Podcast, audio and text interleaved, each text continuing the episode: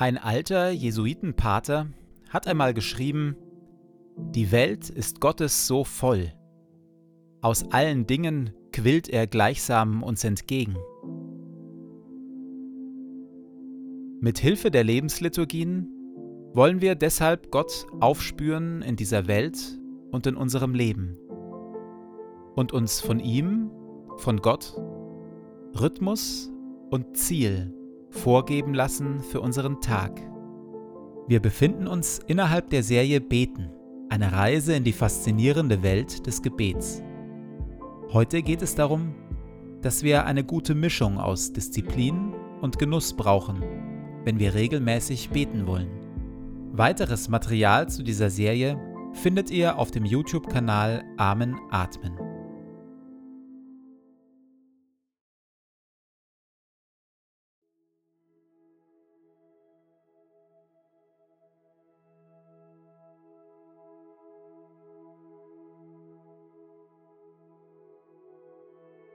Jeden Morgen ereignet sich im kleinen Ostern. Leuchtet der Ostermorgen in unser Leben hinein. Jeden Morgen drängt Gott aufs Neue alle Kälte und Dunkelheit zurück, wälzt den Stein vom finsteren Grab und erschafft uns neue Zukunft.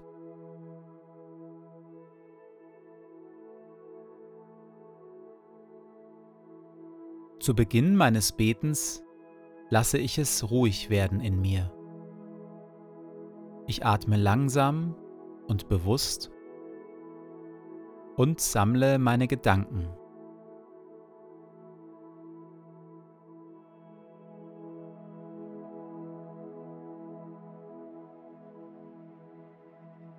Herr, du bist hier, jetzt in diesem Moment.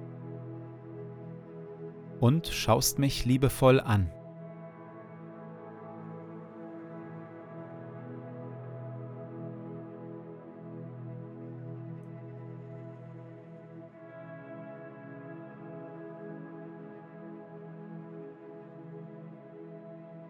Das Reich der Schatten weicht zurück, das Tageslicht nimmt seinen Lauf und strahlend gleich dem Morgenstern weckt Christus uns vom Schlafe auf.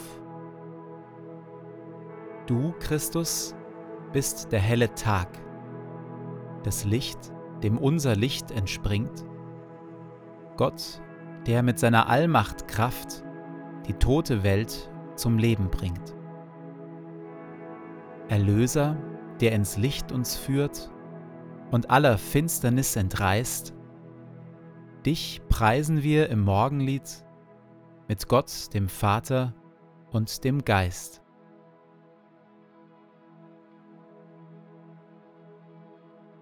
Gebet ist Arbeit, zumindest auch. Natürlich ist Gebet noch viel, viel mehr, aber es ist eben auch Arbeit. Und Arbeit braucht Disziplin und Ausdauer und einen langen Atem. Arbeit lebt von vielen kleinen Schritten. Und manchmal packt uns abends das Gefühl, dass wir eigentlich nichts wirklich zustande gebracht haben an unserem Arbeitstag, dass unsere Arbeit sinnlos und vergebens war. Wir haben dann zwei Möglichkeiten. Entweder wir schmeißen alles hin, oder wir stehen am nächsten Morgen auf und gehen wieder an die Arbeit. Wir hören auf Worte aus dem Lukasevangelium Kapitel 18. Eines Tages zeigte Jesus seinen Jüngern durch ein Gleichnis, wie wichtig es ist, beständig zu beten und nicht aufzugeben. In einer Stadt lebte ein Richter, sagte er. Es war ein harter, gottloser Mann, der den Menschen mit Verachtung begegnete. In derselben Stadt lebte auch eine Witwe, die wieder und wieder und wieder zu ihm kam. Verhilf mir zu meinem Recht, forderte sie jedes Mal. Lange Zeit wollte der Richter nicht, doch irgendwann wurde er ihrer müde. Ich fürchte weder Gott noch Menschen, dachte er. Aber diese Frau wird mir lästig. Ich will zusehen, dass sie ihr Recht bekommt, damit sie mich mit ihren ständigen Anträgen verschont.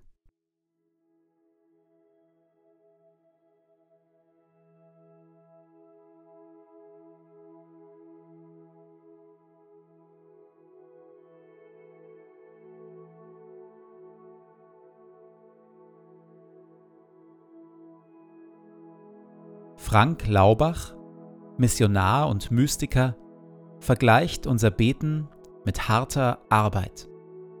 Er sagt, Beten ist wie Kies in einen Sumpf füllen.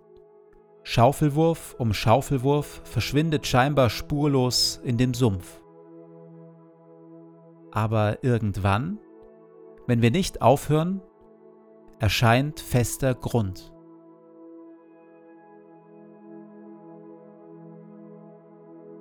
Mit Blick auf welche Menschen oder Situationen empfinde ich Gebet momentan als mühsame Arbeit? Wo brauche ich Disziplin und Ausdauer, um nicht aufzugeben?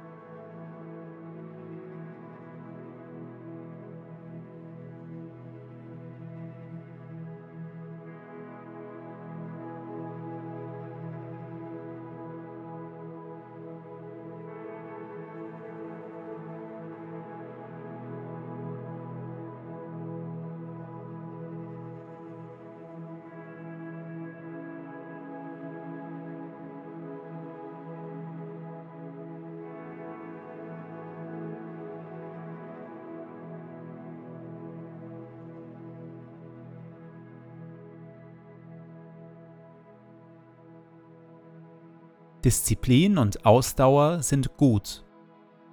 Aber ohne Freude und ohne Genuss werden wir die Disziplin auf Dauer nicht durchhalten. Gebet muss mehr sein als Arbeit. Gebet muss mehr sein als einfach nur ein weiterer anstrengender Punkt auf unserer To-Do-Liste. Genau davon erzählen viele Psalmen. Sie erzählen, welches Glück und welche Gottesnähe im Gebet zu finden sind. Wir hören auf Worte aus Psalm 36. Herr, deine Güte reicht, so weit der Himmel ist. Wie köstlich ist deine Güte, Gott, dass Menschenkinder unter dem Schatten deiner Flügel Zuflucht haben. Sie werden satt von den reichen Gütern deines Hauses und du tränkst sie mit Wonne wie mit einem Strom. Denn bei dir ist die Quelle des Lebens, und in deinem Lichte sehen wir das Licht.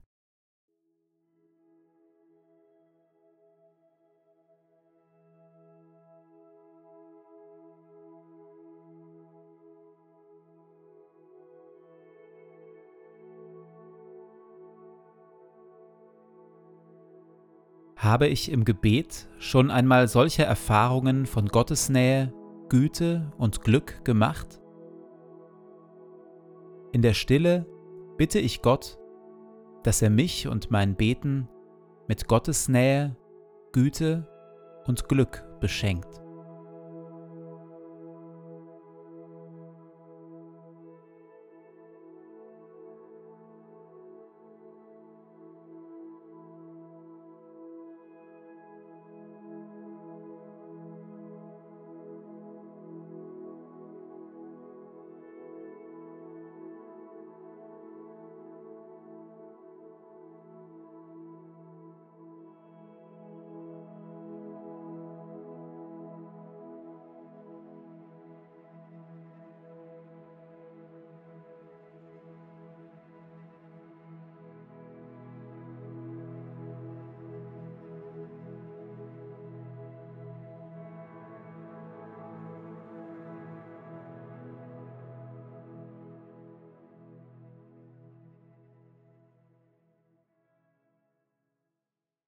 Herr, deine Güte reicht, so weit der Himmel ist.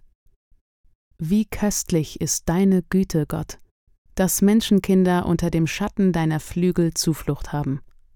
Sie werden satt von den reichen Gütern deines Hauses, und du tränkst sie mit Wonne wie mit einem Strom. Denn bei dir ist die Quelle des Lebens, und in deinem Lichte sehen wir das Licht.